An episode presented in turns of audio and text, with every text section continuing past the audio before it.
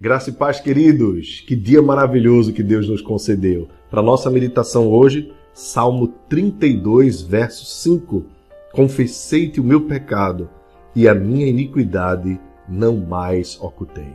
Meus queridos, quando olhamos para essa decisão de Davi de confessar a Deus os seus pecados, nós temos plena convicção de que é mediante o arrependimento sincero e o retorno para os braços do Pai que nós encontramos a tão felicidade, tão sonhada felicidade que Davi coloca nesse texto, quando ele diz: Bem-aventurado aquele cujo pecado é coberto e a iniquidade é perdoada.